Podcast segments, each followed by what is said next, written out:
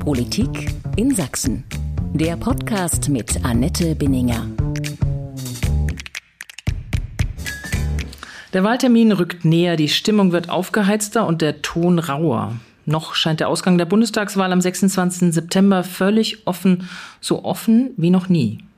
Denn weder zeichnet sich eine klare Präferenz für die die oder den nächsten Bundeskanzler in ab, noch weisen die Umfragen in Richtung einer bestimmten Regierungskoalition.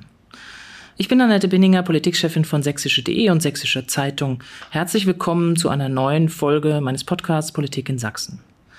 Mein Gast heute ist ein langjähriger Politikprofi aus Sachsen, geboren 1975 in Karl-Marx-Stadt, also heute Chemnitz, Jurist, inzwischen parlamentarischer Staatssekretär im Bundeswirtschaftsministerium. Doch er soll nicht nur als Ostbeauftragter der Bundesregierung quasi der Anwalt des Ostens sein, sondern er ist in diesem Jahr auch erstmals Spitzenkandidat der sächsischen CDU zur Bundestagswahl. Herzlich willkommen, Marco Wanderwitz. Schön, dass Sie heute hier sind. Grüße Sie gern. Herr Wanderwitz, vor rund zwei Wochen haben Sie einen Weckruf gestartet und Ihre eigene Partei ermahnt, dass sie mehr kämpfen müsse. Damals lagen die Umfragewerte der Union bereits deutlich unter 30 Prozent. Mittlerweile liegen sie noch knapp über 20 Prozent. Wurde Ihr Weckruf nicht gehört? Ich habe schon das Gefühl, ich war nicht der Einzige. Wir hatten dann noch eine Bundesvorstandssitzung danach, ähm, dass uns jetzt bewusst ist, wie die Lage ist. Ähm, deswegen habe ich ja damals ähm, mich zu Wort gemeldet, weil ich irgendwie das Gefühl hatte, es bleibt sonst stehen, dass wir mit dem, wie wir stehen, zufrieden sind. Und das waren wir damals schon nicht und sind es natürlich jetzt umso mehr nicht. Wir treten an, um diese Bundestagswahl zu gewinnen. Wir wollen die nächste Bundesregierung führen. Das muss der Anspruch der äh, Union sein. Und insofern mit dem Kämpfen bin ich ganz zufrieden. Ähm, das, was rauskommt, äh, macht mich natürlich immer noch traurig. Und insofern äh, hoffe ich sehr, dass wir in den verbleibenden dreieinhalb Wochen da noch was drehen können.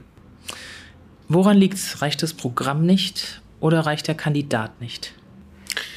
Also ich nehme in den letzten Tagen auf den Marktständen insbesondere äh, ganz stark wahr, dass ähm, das Programm überhaupt nicht durchdringt. Und ich glaube, das ist nicht nur unser Problem. Ähm, und was das Thema Kanzlerkandidatin betrifft, ähm, gibt es ganz viele Leute, auf die ich treffe, die eben sagen, ich tue mir so schwer, überhaupt einen oder eine äh, zu wollen. Ähm, insofern haben wir da eine ganz schöne Überzeugungsarbeit zu leisten, sowohl was die Qualitäten unseres Kanzlerkandidaten betrifft, der mal eben das größte Bundesland äh, erfolgreich führt, und auf der anderen Seite eben die inhaltlichen Punkte zu setzen. Und äh, die Programme unterscheiden sich ja mehr als vielleicht äh, zu vergangenen Bundestagswahlen. Äh, es geht um was. So eine Dekade von mehr als einem Jahrzehnt äh, mit einer Kanzlerin, wo jeder wusste, wofür sie steht, geht zu Ende. Und es ist ja nicht irgendwie äh, nichts los, sondern die Welt ist in Bewegung. Wir haben mehrere große Technologiestrukturwandel vor uns. Also es geht um was. Ich lasse Sie da natürlich nicht so leicht raus. Ähm, sie selbst, das ist kein Geheimnis, waren wir die meisten ihrer Parteifreunde in Sachsen eher für Friedrich Merz als Armin Laschet. Und sie waren dann später auch eher für Markus Söder als für Armin Laschet. Der Kandidat Laschet scheint auch in Sachsen und im ganz Osten einfach nicht so leicht zu zünden. Ich war aus vielerlei Gründen äh, bei der Kanzlerkandidatenfrage, um die Retrospektive nochmal zu machen für Markus Söder. Das hat auch was damit zu tun, dass ich als Erzgebirger ähm, und die Franken, wir sind nah beieinander mhm. und er ist ja eben Franke und nicht Altbayer und und vor allen Dingen ähm, habe ich natürlich mir über die Jahre äh, angelernt, äh, dass es schon für eine Partei dienlich ist, äh, zu schauen, was, was sagen denn die eigenen Anhänger und die Wählerinnen und Wähler. Und, ähm, oder als Angler anders formuliert, der Fisch, äh, der Wurm muss dem Fisch schmecken und nicht dem Angler. Und die Werte waren natürlich herausragend von Markus Söder und sind es immer noch. Am Ende des Tages hat sich die Partei mehrheitlich anders entschieden. Ähm, und es war natürlich schon sowas wie eine Luxusauswahl. Die beiden Ministerpräsidenten der beiden größten Bundesländer, beide erfolgreich. Und deswegen bin ich nach wie vor der festen Überzeugung, dass wir diese Wahl mit Armin Laschet gewinnen können, der aus Aachen kommt. Als wir letztes Jahr 30 Jahre äh, Wiedergründung Freistaat Sachsen im Erzgebirgsstadion gefeiert haben, hat der Michael Kretschmann ja eingeladen. Und da hat er eine ganz tolle Rede gehalten, die kam auch gut an da im Stadion. Und äh, die lautete so sinngemäß, ich komme maximal weit aus dem Westen, und trotzdem interessiere ich mich für den Osten, weiß ich, wie es hier ist, unter anderem ob der Kohleverbindung Dortmund beispielsweise die Partnerstadt von Zwickau. Aber noch zündet es nicht so richtig. selbst bei Ihren eigenen Parteifreunden ja nicht so richtig. Müssen Sie die auch noch überzeugen, jetzt seid mal zufrieden, wir haben jetzt Armin Laschet und wir müssen das jetzt mit ihm reißen? Also wenn ich mir mal sozusagen jetzt die Parteibasis angucke, die ja neben den Kandidatinnen und Kandidaten jetzt den Wahlkampf wuppen, ähm, da ist der Punkt schon äh, eigentlich gut eingeloggt. Also die Leute äh, trauern da nicht mehr irgendwelchen Szenarien nach, sondern sagen, jetzt ist Wahlkampf, Kampfanzug, geht los. Ich sehe natürlich die Umfragen, äh, dass wir bei, unserer, bei unseren Anhängerinnen und Anhängern nach wie vor noch nicht richtig durchgedrungen sind. Und das wird die Aufgabe der nächsten Wochen sein. We, wo, ähm, was machen oder wen machen Sie dafür verantwortlich? Zu wenig kämpfende Parteifreunde, die Kandidatenfrage Ach, oder was? Wenn es so einfach wäre. Also wir haben, wir haben momentan noch nicht das erreicht, wo wir hinwollen, nämlich abstandstärkste Kraft zu sein, mit unserem Programm durchzudringen, unseren Kandidat als den nächsten Bundeskanzler zu vermitteln. Und das ist am Ende des Tages äh, unser aller Problem. Und insofern will ich, also ich wüsste nicht, wen ich da mit Schuldzuweisungen überziehen sollte. Wir müssen noch mehr tun, müssen ein Stück weit auch äh, sozusagen in die Endlosschleife gehen. Ähm, das, was bisher noch nicht geschafft haben, heißt ja nicht, äh, dass es äh, nicht zukünftig noch klappen kann. Die Qualität äh, des eigenen Kandidaten. Auf der anderen Seite ähm, bin ich natürlich auch schon sehr Wahlkampf, äh, bin ich natürlich schon auch in Anbetracht dessen, wie sich so unser derzeitiger Koalitionspartner und Wettbewerber in den letzten, letzten Wochen verhalten hat, äh, auch auf Armin Laschet ad personam und das Umfeld zu zielen. Ähm, wir werden natürlich auch noch mal stärker darüber reden müssen, ähm, wie gut war denn Olaf Scholz als Finanzminister? Was ist denn mit Cum-Ex? Was ist denn mit Wirecard? Wer sind denn übrigens die anderen? die da so im Umfeld ähm, sich bewegen. Also sprich, wird da Frau Esken Ministerin, wird Herr Kühnert Minister.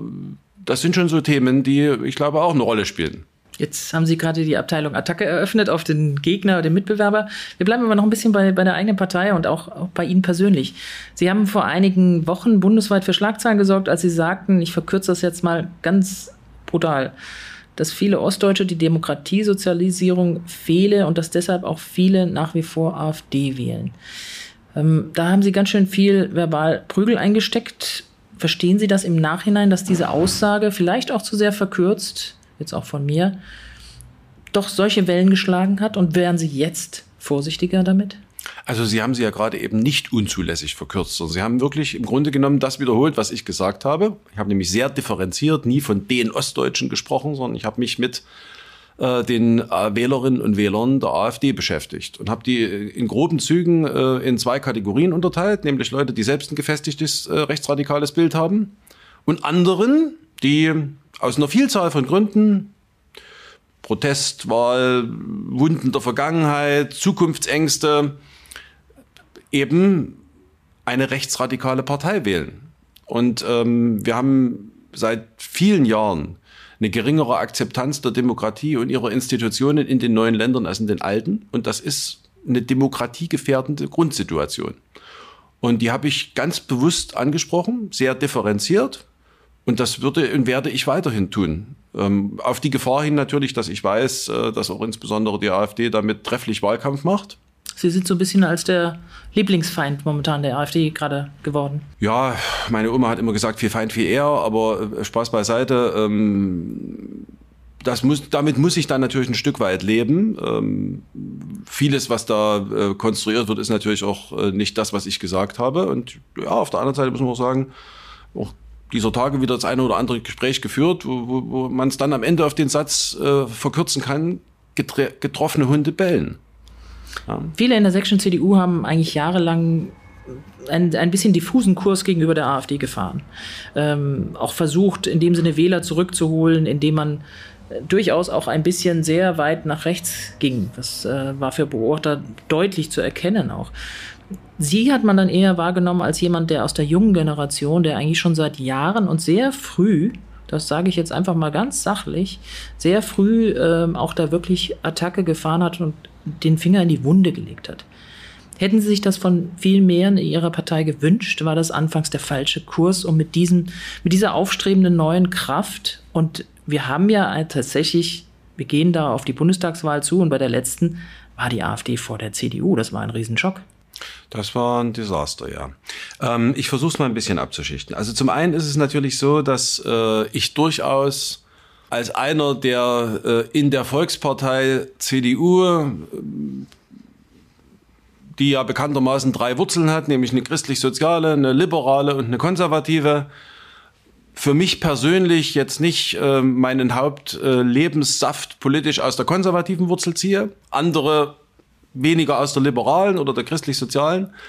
Und ich habe aber grundsätzlich natürlich ein gewisses Verständnis dafür, dass die Konservativen die letzten Jahre gelitten haben. Und deswegen haben wir ja auch hier und da programmatisch nochmal einiges neu justiert. Das ist ein alter Widerstreit äh, der Lager, Flügel, wie immer man das nennen will, äh, innerhalb der Union, dass äh, ich sag mal MIT und CDA da in einem gewissen inneren Widerspruch sind. Das ist Volkspartei. Das ist das eine. Das andere ist, ähm, natürlich ist die AfD ja die letzten Jahre äh, in einem steten Kurs der Radikalisierung gewesen. Wenn wir mal zurückdenken, es gab mal irgendwann Frau Petri, davor gab es mal Herr Lucke und die Professoren. Der Gründungsmythos der AfD hat ja faktisch nichts mehr mit dem zu tun, was diese Partei jetzt ist. Das war eine gewisse Euro-Skepsis. Ähm, Griechenlandrettung und solche Themen waren das damals. Und, ähm, Aber umso leichter müsste es doch sein, jetzt jetzt zu packen. Ja, natürlich, wir versuchen das. Ähm, das ist eine rechtsradikale Partei und das muss man auch regelmäßig so benennen. Und das heißt auch Brandmauer so hoch, wie es irgend geht und ähm, aktiv dagegen. Das ist aber auch mittlerweile äh, Konsens. Die Zeit, in der sozusagen wir innerhalb der Union und auch innerhalb der CDU Sachsen da eine gewisse Unterschiedlichkeit bei den Umgangsweisen hatten, rührt noch aus einer Zeit her, in der die AfD nicht so radikalisiert war, wie sie war. Ich für meinen Teil habe das Elend leider kommen sehen und deswegen auch öfters mal in letzter Zeit Gespräche geführt, wo mir der eine oder andere sagte, na ja, du hast schon recht gehabt. Ähm, es ist leider so gekommen, äh, wo immer noch mancher sagte, das kann ja auch sein, die entwickeln sich, die stoßen sozusagen die rechtsradikalen Elemente ab und entwickeln sich ins Bürgerliche zurück. Aber das ist nicht der Fall. Und mittlerweile ist das in einer Art und Weise fortgeschritten. Also wenn ich mir mal das Personal so einfach anschaue, ich sehe das ja die Landesgruppe Sachsen, ja, also da, jeder Einzelne, der, der Herr Dröse steht irgendwie mit der Hand auf dem Herzen vor der Wolfschanze, der Herr Ömel zitiert auf seinem Wahlplakat Wappensprüche der SA, Herr Monsek, mein Gegenkandidat, will Parlamentarier aus Parlamenten rausschlagen. Ähm, Herr Mayer ist der Meinung, wer heutzutage nie als rechtsradikal bezeichnet wird und ein kleiner Höke ist, ist kein guter Politiker. Jeder und jede, Frauen gibt es ja wenige, jeder einzelne davon ist in sich ein Rechtsradikaler. Und ähm, mit denen kann man überhaupt nicht mehr umgehen, außer sich maximal von ihnen abgrenzen und sie politisch zu bekämpfen und zu versuchen, so vielen möglich, so vielen Menschen wie möglich die Augen zu öffnen, dass das doch nicht der Weg sein kann, den unser Freistaat gehen soll. Aber den Weg gefunden haben sie auch noch nicht, wie sie die Menschen, die ja durchaus auch als Wechselwähler oder auch als Nichtwähler auf einmal dann AfD wählen, auch viele aus Frust, viele auch zunehmend, das ist mein Eindruck, aus der Handwerkerschaft, aus dem kleineren Mittelstand, die wieder tatsächlich zurückzuholen. Na, zum einen ist es natürlich so, dass der Prozess ja nicht von heute auf morgen passiert ist. Und äh, es gibt also bei vielen Dingen im Leben, auch bei einer Erkältung, drei Tage kommt sie, drei Tage bleibt sie, drei Tage geht sie. Das wird mühselig werden die nächsten Jahre. Und ich glaube, wir können im Grunde genommen nur zwei Dinge tun. Zum einen, ähm, oder drei. Zum einen muss Politik weiterhin Hausaufgaben machen. Sprich, da, wo es berechtigte Kritik gibt, müssen wir ran. Zweitens ähm, müssen wir natürlich am Ende des Tages auch dafür werben, dass eben gewisse Mehrheitsentscheidungen dann auch akzeptiert werden müssen von der Minderheit. Wenn es jetzt nicht um den Untergang des Abendlands geht, sondern um eine Sachentscheidung, dann muss man das auch mal hinterschlucken und sagen, ja, ich bin halt mit meiner Position in der Minderheit, ähm, es wird halt irgendwo ein Windrad hingebaut, ist so. Äh, und das Dritte ist eben der Punkt, den ich jetzt ziemlich intensiv thematisiert habe und auch weiterhin thematisieren äh, werde. Gute Demokratinnen und Demokraten wählen keine rechtsradikale Partei. Das ist für mich tafelsilberner Demokratie und das erwarte ich von den Sächsinnen und Sachsen, dass das Konsens ist. Da müssten doch eigentlich alle Parteien bis auf die eine mit an einem Strang ziehen. Das ist aber nicht zu schaffen.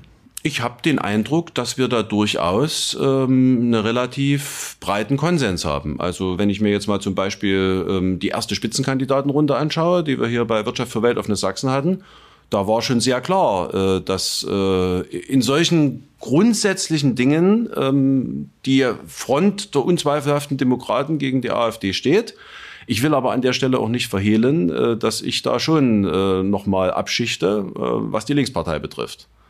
Ähm, denn ähm, wir haben auch linksradikale Probleme und die sind kleiner als die rechtsradikalen. Michael Kretschmann hat völlig recht damit, dass er sagt, das größte Problem aktuell ist der Rechtsradikalismus. Das heißt aber nicht, dass wir den Linksradikalismus nicht benennen und auch die Verbindungen, die er in die Linkspartei hinein hat, als problematisch. Mhm. Anderes Thema, bevor wir auch ein bisschen auf die Programmatik der CDU jetzt in dieser Wahl kommen. Sie sind oft Beauftragte der Bundesregierung. Herr Wanderwitz, braucht es eigentlich 30 Jahre nach dem Mauerfall noch einen Ostbeauftragten? Fühlen Sie sich als Ostdeutscher, der ein Ostbeauftragter sein möchte, gerne? Also zunächst mal äh, erkläre ich unendlich oft, äh, was das eigentlich für ein Job ist. Und das würde ich auch an der Stelle ganz gern kurz machen wollen. Ich bin ja direkt gewählter Bundestagsabgeordneter äh, für meinen Wahlkreis und als Mitglied einer regierungstragenden Fraktion Regierungsmitglied und ähm, bin im Bundeswirtschaftsministerium einer der drei parlamentarischen Staatssekretäre. Dort ist mein Aufgabengebiet, unsere Zentralabteilung, also sozusagen die Haus- und Hofmeierei, die Europaabteilung und die Außenwirtschaftsabteilung. Zusätzlich habe ich die Beauftragung für die neuen Bundesländer. Mein Kollege Thomas Barreis ist beauftragt für Mittelstand und Tourismus. Heißt, dieser Ostbeauftragte ist ein kleiner Teil meiner Arbeit. Nicht mehr wie früher bei Rolf Schwanitz oder anderen das Zentrum der Arbeit. Weil wir natürlich 30 Jahre nach friedlicher Revolution und deutscher Einheit einfach viele Baustellen nicht mehr haben.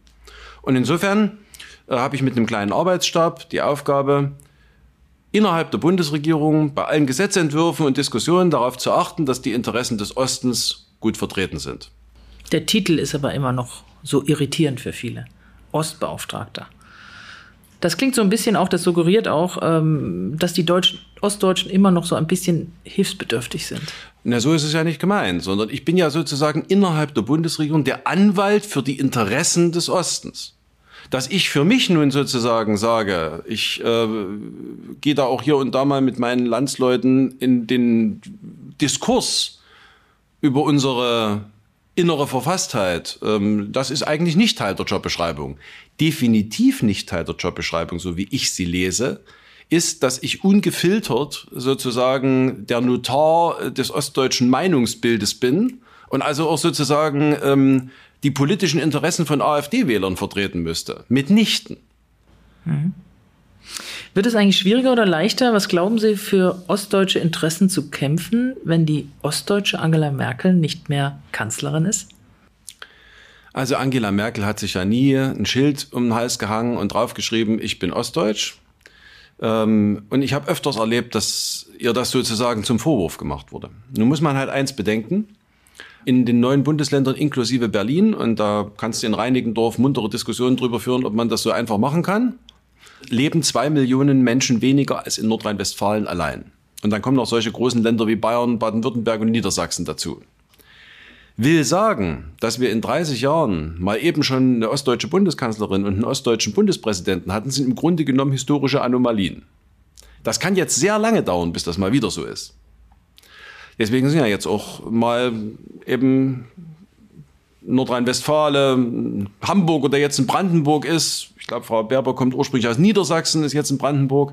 Das ist normal äh, im, Föderal, im föderalen Bundes, äh, in der föderalen Bundesrepublik. Gleichwohl hat Angela Merkel in diesen 16 Jahren als Bundeskanzlerin sich sehr, sehr regelmäßig, ähm, meistens hinter den Kulissen, in enger Abstimmung mit den Ministerpräsidentinnen und Ministerpräsidenten Ost dafür eingesetzt, Dinge für den Osten zum Guten zu klären. Und das wird fehlen. Und klar ist eins, dass wir so wenig Köpfe aus dem Osten in den letzten Kabinetten gesehen haben, das hat natürlich immer was damit zu tun gehabt, dass die Bundeskanzlerin ein sehr wertiger Posten ist und dass natürlich eben die anderen dann gesagt haben, also ihr seid doch mehr als bedient jetzt.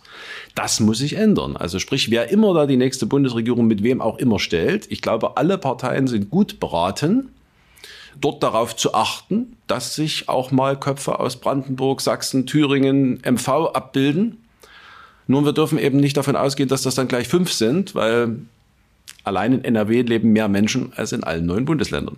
Es wird schwierig, auf jeden Aber Fall. Aber es wird nicht einfacher ja. werden. Die Frage ist auch, und damit kommen wir so ein bisschen zu den programmatischen Fragen, auch äh, jetzt in diesem Wahlkampf, auch zu dem Programm der CDU in vielleicht ein paar einzelnen Punkten. Ähm, ob die Menschen, das dürften nicht wenige sein, die von einer neuen Bundesregierung ja auch, so das ist spürbar, glaube ich, einen deutlichen Aufbruch, auch einen Neuanfang in vielen Dingen erhoffen. Und wer immer diese Regierung auch bildet, dass viele skeptisch sind, ob ausgerechnet CDU, SPD einen solchen Neuanfang in bestimmten Dingen auch, ich sehe jetzt mal Beispiel Digitalisierung, Klimaschutz, Energiewandel und so weiter, wo es ja doch in den letzten ha Jahren deutlich gehakt hat, ob sie das leisten kann. Wie wollen Sie denn die Vorbehalte gegen diese großen, sage jetzt mal nur die CDU, weil die SPD-Vorbehalte müssen Sie nicht beseitigen, bekämpfen? Also zunächst einmal äh, will ich mal damit beginnen, ähm, für mich festzuhalten, dass die letzten 16 Jahre äh, gute Jahre für unser Land waren. Als wir 2005 übernommen haben den Laden, gab es über 5 Millionen Arbeitslose. Jetzt sind es nicht mal halb so viele, trotz dass wir gerade eben noch nicht aus Corona raus sind und das eine Weltwirtschaftskrise war. Wir haben äh, externe Schocks erlebt in Größenordnungen, Finanzkrise, äh, Migrationskrise, äh, Corona. Äh, und gleichwohl steht unser Land in allen Kennzahlen, die Verfasstheit der öffentlichen Haushalte beispielsweise, Arbeitsmarkt, Wirtschaft habe ich schon angesprochen, besser da, als, äh, als wir übernommen haben.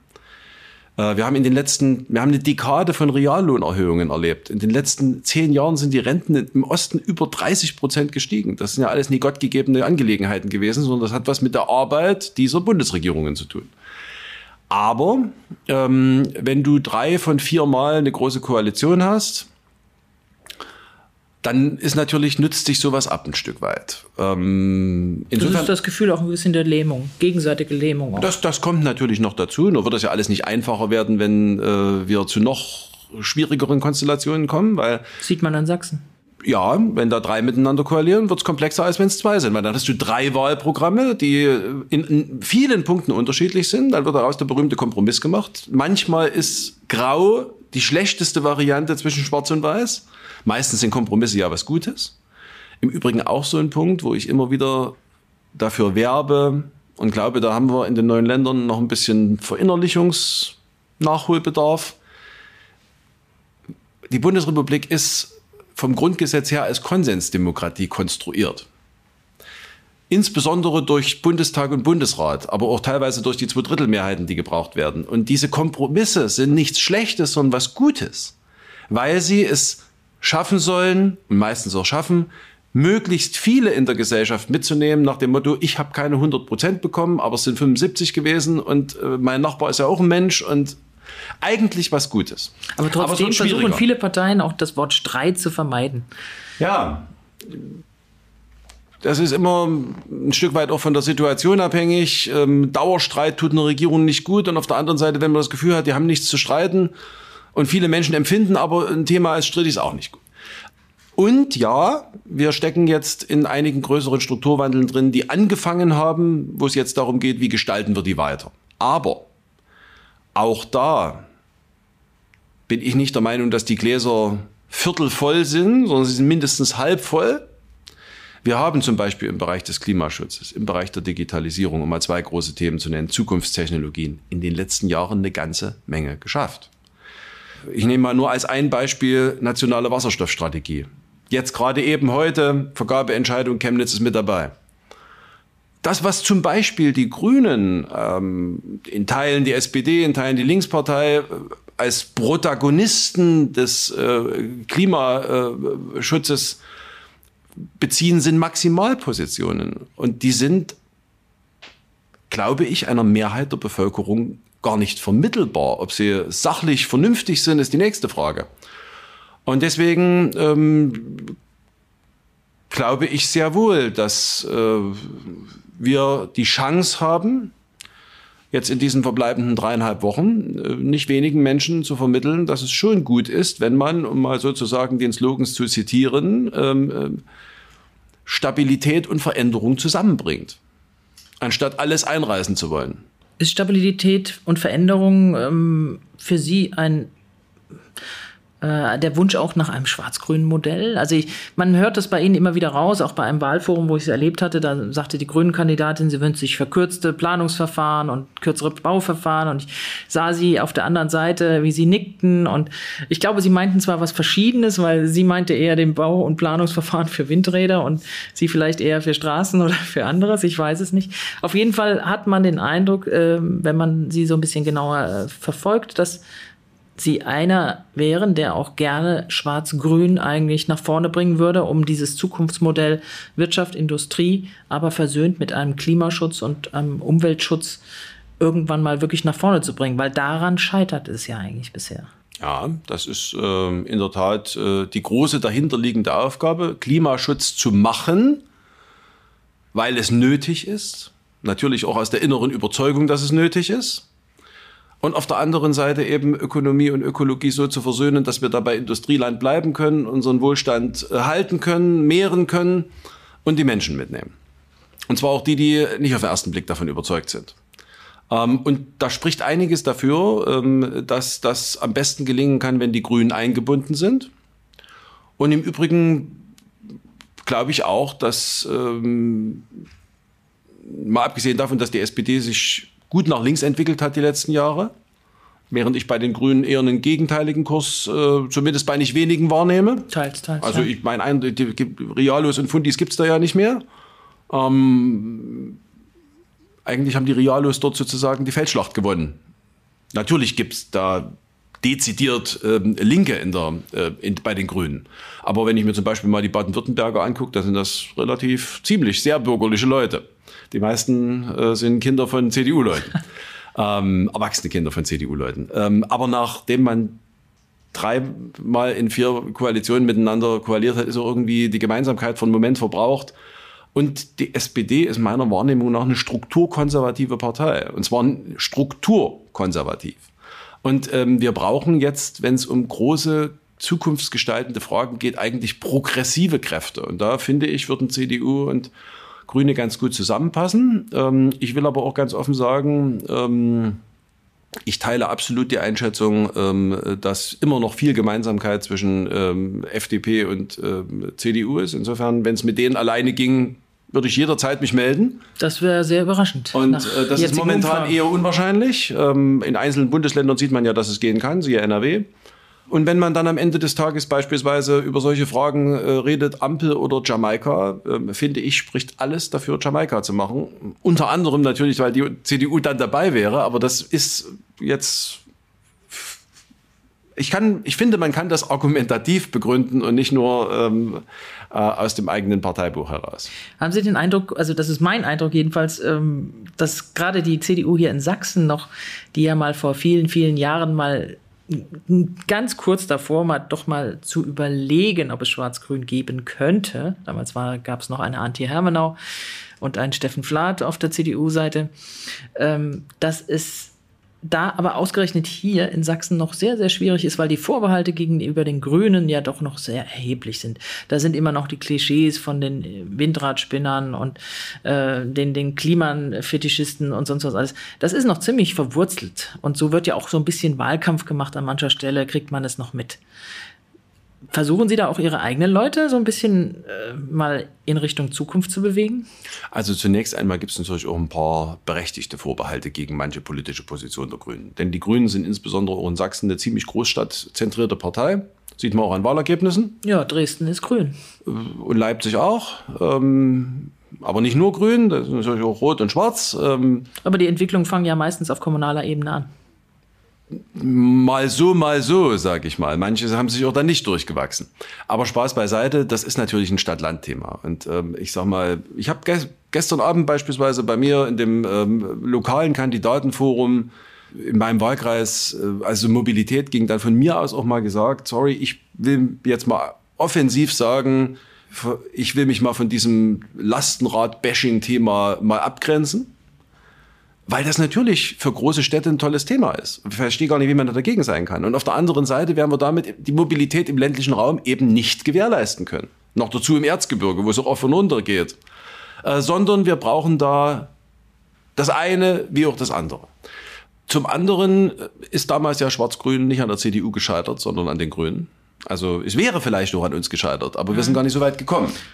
Das ist vorher schon an den Grünen gescheitert. Es ist vorher schon vielleicht an, an den der Grünen CDU gescheitert, gescheitert wäre. ähm, ja. Aber es wäre in der CDU natürlich damals noch eine viel größere Diskussion gewesen, als es jetzt gewesen ist äh, äh, bei der ähm, sogenannten Kenia-Koalition, die wir hier in Sachsen haben. Und gleichwohl, ähm, natürlich trete ich hier und da mal geäußerten äh, äh, Positionen entgegen, die da irgendwie äh, den Grünen absprechen wollen, eine unzweifelhaft demokratische Partei zu sein oder dergleichen.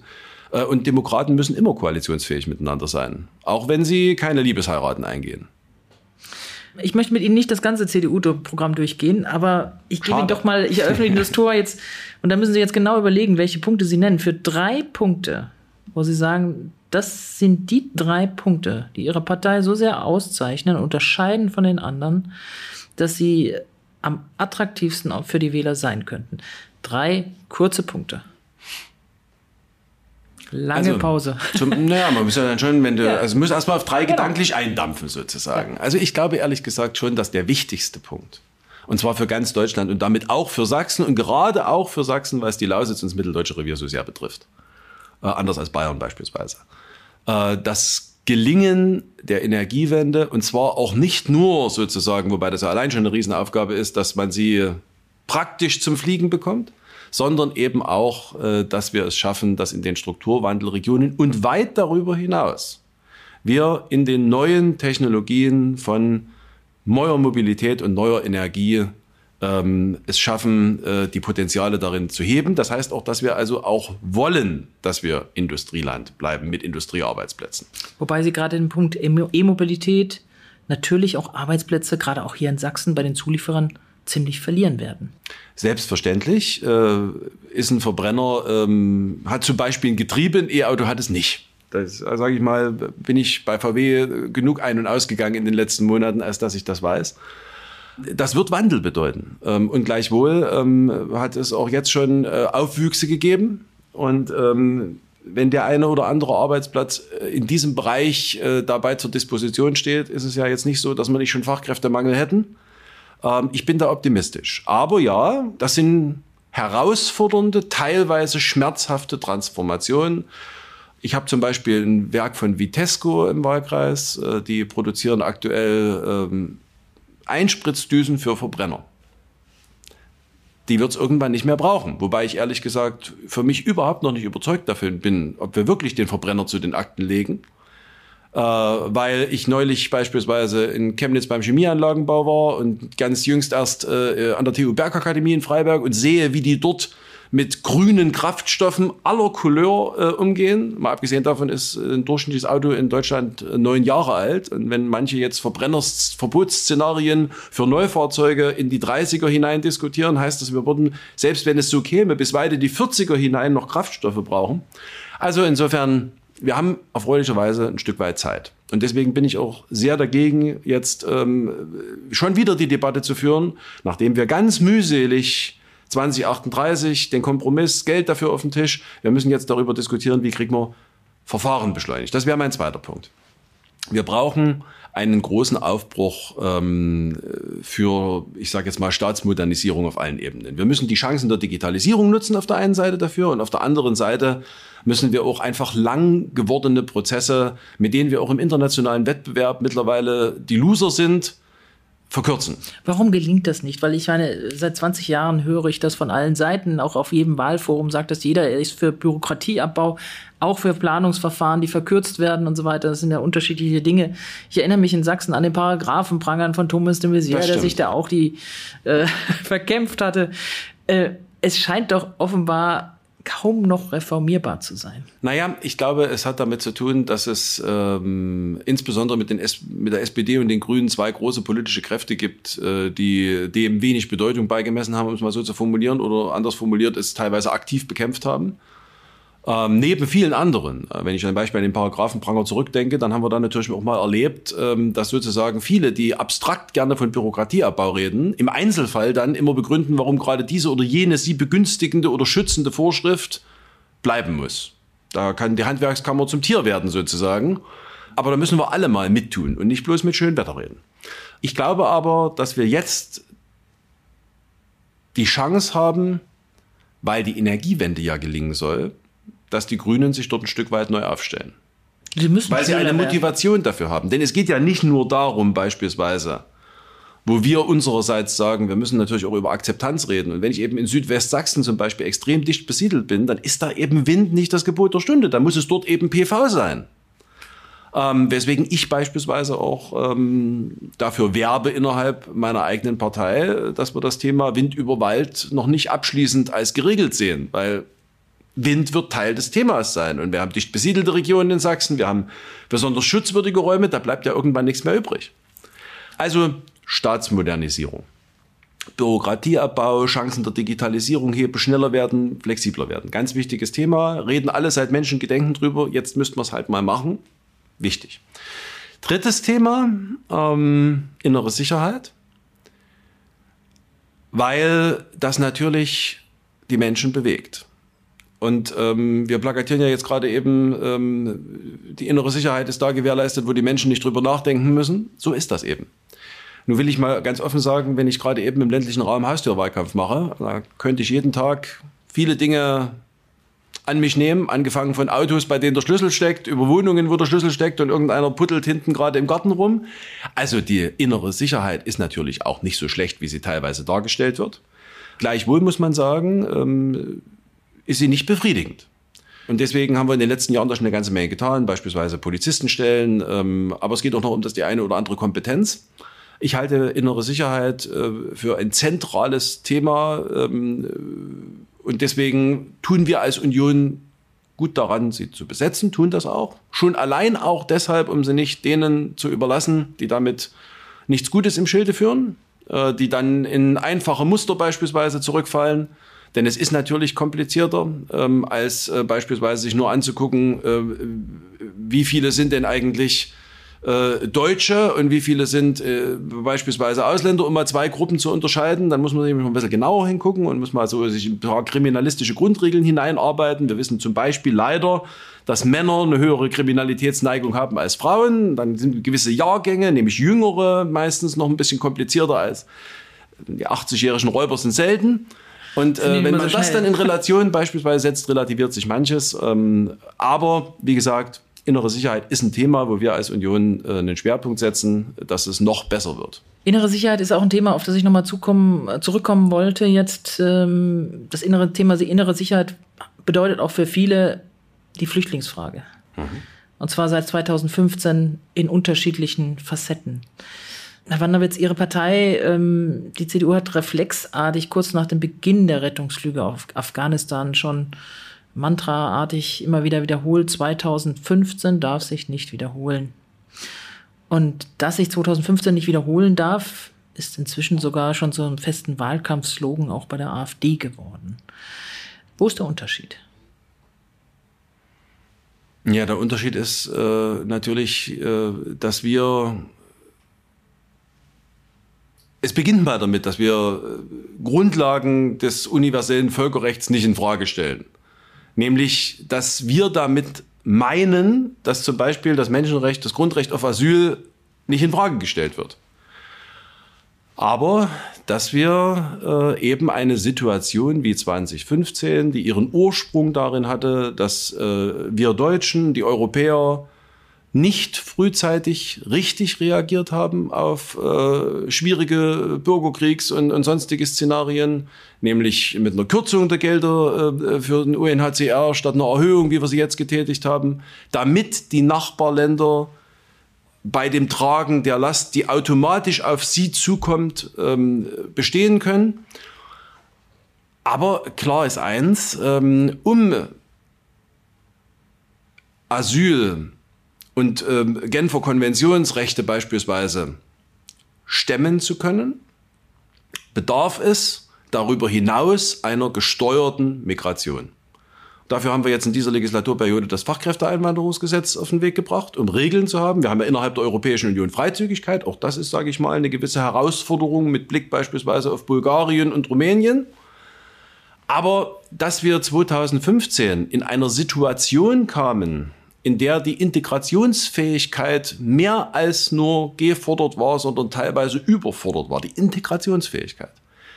Das ist so und das soll und darf uns kein zweites Mal passieren und dafür arbeiten wir. Ich lasse Sie noch nicht aus der Flüchtlingsfrage flüchten, weil hier wirklich die Frage ist, es wird jetzt schon gesprochen über Kontingente. Es wird gesprochen, damals haben wir gesprochen über Obergrenzen, obwohl es das gar nicht so ging. Und das war lange Zeit ein, ein Thema auch innerhalb der Union. Wie viele soll man, darf man, muss man aus Afghanistan aufnehmen? Heiko Maas nannte jetzt eine Zahl von 40.000. Also zunächst einmal äh, haben wir in Afghanistan natürlich äh, als erstes mal eine moralische Verpflichtung äh, gegenüber ähm, unseren Ortskräften, auch aus einer Vernunft, vernünftigen Entscheidung für die Zukunft, weil ich sage mal, das wird nicht der letzte Auslandseinsatz der Bundeswehr gewesen sein. Und wenn man irgendwann mal wieder ähm, zum Beispiel Übersetzer braucht, dann ist es schlecht, wenn du die letzten schlecht behandelt hast. Ähm, ich teile auch explizit nicht die Sicht, die ich hier und da von manchen Militärs gehört habe, ehemaligen, so nach dem Motto, die wussten ja alle, worauf sie sich einlassen und am Ende des Tages haben sie unser Geld genommen. Ähm, also das halte ich für sehr verkürzt. Das ist nicht meine Form von moralischer Vorstellung. Allerdings muss man natürlich sagen, auf der anderen Seite, ähm, ein Stück abwichten müssen wir schon. Also der Übersetzer zum Beispiel, das ist natürlich das, was ich vor Augen habe, wenn ich von der Ortskraft spreche, dass da einer äh, den Müllwagen, den er sowieso durch Masari Sharif war, dann auch mal ins Camp gefahren hat, das, das, so weit würde ich da nicht gehen. Darüber hinaus ähm, sind gewisse Kontingente nichts Ungewöhnliches. Im Gegenteil, die sind vernünftig. Um den Nachbarländern, die in ganz anderer Weise gefragt werden, sein, äh, unter die Arme zu greifen. Und insofern schließe ich die ausdrücklich nicht aus, wenn sie in einem geordneten Verfahren zustande kommen ähm, wir da möglichst innerhalb der EU und darüber hinaus der Staatengemeinschaft gewisse Konsense erzielen. Das sieht nicht danach aus. Ja, wir sind da aber am Anfang der Diskussion. Jetzt ist ja erstmal die Frage, ob die Taliban überhaupt bereit sind, Leute aus dem Land zu lassen. Ähm, oder ob die jetzt eine Liste haben, sozusagen, wem wird morgen der Kopf abgeschnitten, um es mal auf den Punkt zu bringen. Und das wird doch nicht der letzte Konflikt dieser Art sein. Also ich will da ausdrücklich sagen, ähm, gewisse solche Kontingentflüchtlinge, ähm, halte ich für ähm, wichtig und richtig. Aber darüber hinaus ähm, eben gesteuerte Migration und die ist davon abhängig, äh, wie unsere Bedarfe daran sind. Und äh, auch bei den Kontingenten ist natürlich eben immer die Frage, können wir es leisten? Wie ist es mit unserer Integrationsfähigkeit? Und da ist natürlich ein Punkt zum Beispiel, was gibt denn unser Arbeitsmarkt her? Ein anderer Punkt ist natürlich aber auch, wie kriegen wir die wirklich praktisch integriert, zum Beispiel Sprache lernen und solche Sachen. Äh, und darüber hinaus ähm, finde ich schon, haben wir da immer noch ähm, ein gewisses Problem mit der innereuropäischen Solidarität was ja jetzt gerade eben eine interessante Wendung bekommt. Das ist nett das ausgedrückt, dass beispielsweise Österreich sagt, sie nehmen überhaupt keinen einzigen auf. Äh, Österreich hatte ich gerade eben nicht im Blick. Das liegt vielleicht daran, dass es nicht ein ganz so großes Land ist. Äh, ich habe da zum Beispiel gerade eben gedanklich nach Polen geschaut, die ja jetzt gerade eben mal wieder ähm, Herr Lukaschenko von seiner besten Seite kennenlernen, ähnlich wie die Balten, ähm, die jetzt plötzlich ein Migrationsproblem haben was es eigentlich vorweg überhaupt nicht gegeben hat. Ähm, und insofern glaube ich schon, und natürlich durch die Prozesse der letzten Jahre, auch weil wir es geschafft haben, bei der europäischen Außengrenzsicherung jedenfalls mal auf den Wegen, wo bisher Flüchtlinge gekommen sind, der Weg äh, über Weißrussland ist ja relativ neu und auch aberwitzig irre. Das kann man wirklich nur mit dem kranken Hirn von Herrn Lukaschenko erklären äh, dass wir da natürlich vorangekommen sind die letzten Jahre. Also wir haben jetzt äh, einen ganz ordentlich funktionierenden und weiter aufwachsenden Außengrenzschutz der Europäischen Union, den wir natürlich 2014, 15 so nicht hatten. Also das muss man klar sagen. Ähm, da wurden ja Geschäftsgrundlagen nicht eingehalten. Wir haben ja innerhalb Europas nicht nur die Schlagbäume, sondern die gesamten Grenzanlagen weggemacht. Mit der klaren Zusicherung, die Außengrenzen werden weiterhin so geschützt, wie wir früher unsere nationalen Außengrenzen geschützt haben. Das ist mittlerweile weitgehend der Fall. Anders als 2014, 15. Schließen wir das Thema ab. Ähm, das Thema Flüchtlinge hat in Sachsen unglaubliche Verwerfungen auch gesellschaftlich hervorgerufen. Auch Gewalt und sonst was alles damals nach 2015. Wie schlimm wird das, was jetzt auf Sachsen zukommt?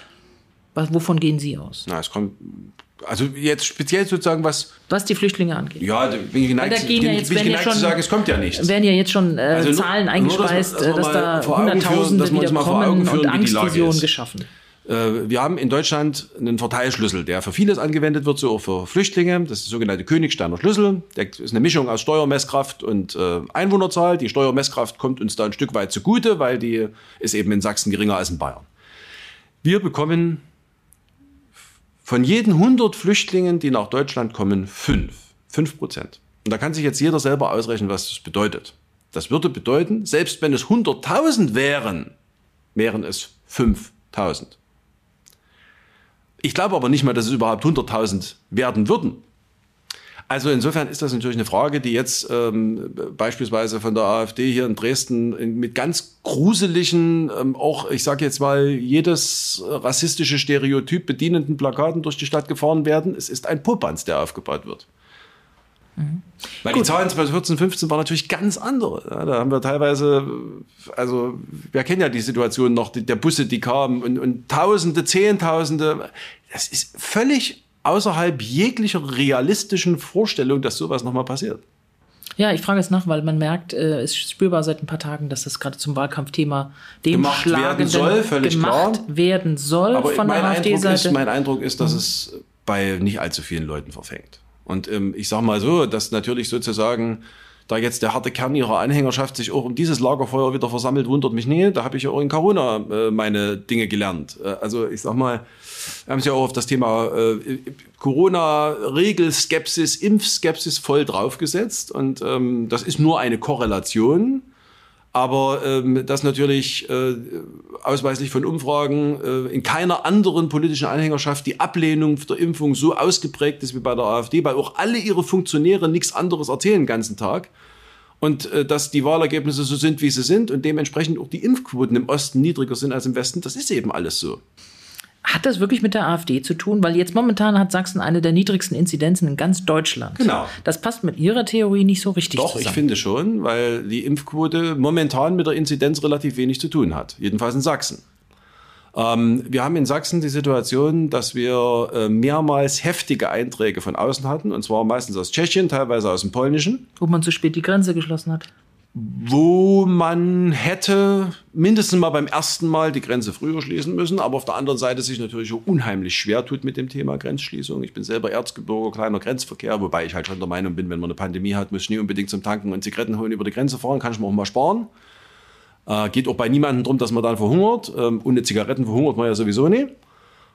Aber ähm, wir haben natürlich schon jetzt eben diese Einträge nicht, sondern jetzt ist offensichtlich gerade eben der Pandemietreiber das Rückkehren aus dem Sommerurlaub, das Anlaufen der Schulen. Und da wissen wir alle, dass es in NRW das erste Bundesland war und wir haben halt noch Schulferien. Insofern bin ich fest davon überzeugt, dass wir leider in den nächsten Wochen das sehen werden, was wir schon im letzten Winter besichtigen konnten, nämlich dass wenn es dann ins exponentielle Wachstum geht, dass wir dann wieder sehen werden, dass das nicht Regeleinhalten, nicht geimpft sein von einem signifikanten Teil der Bevölkerung dazu führen wird, dass dann die Dynamik in Sachsen wieder größer sein wird wie in anderen Ländern.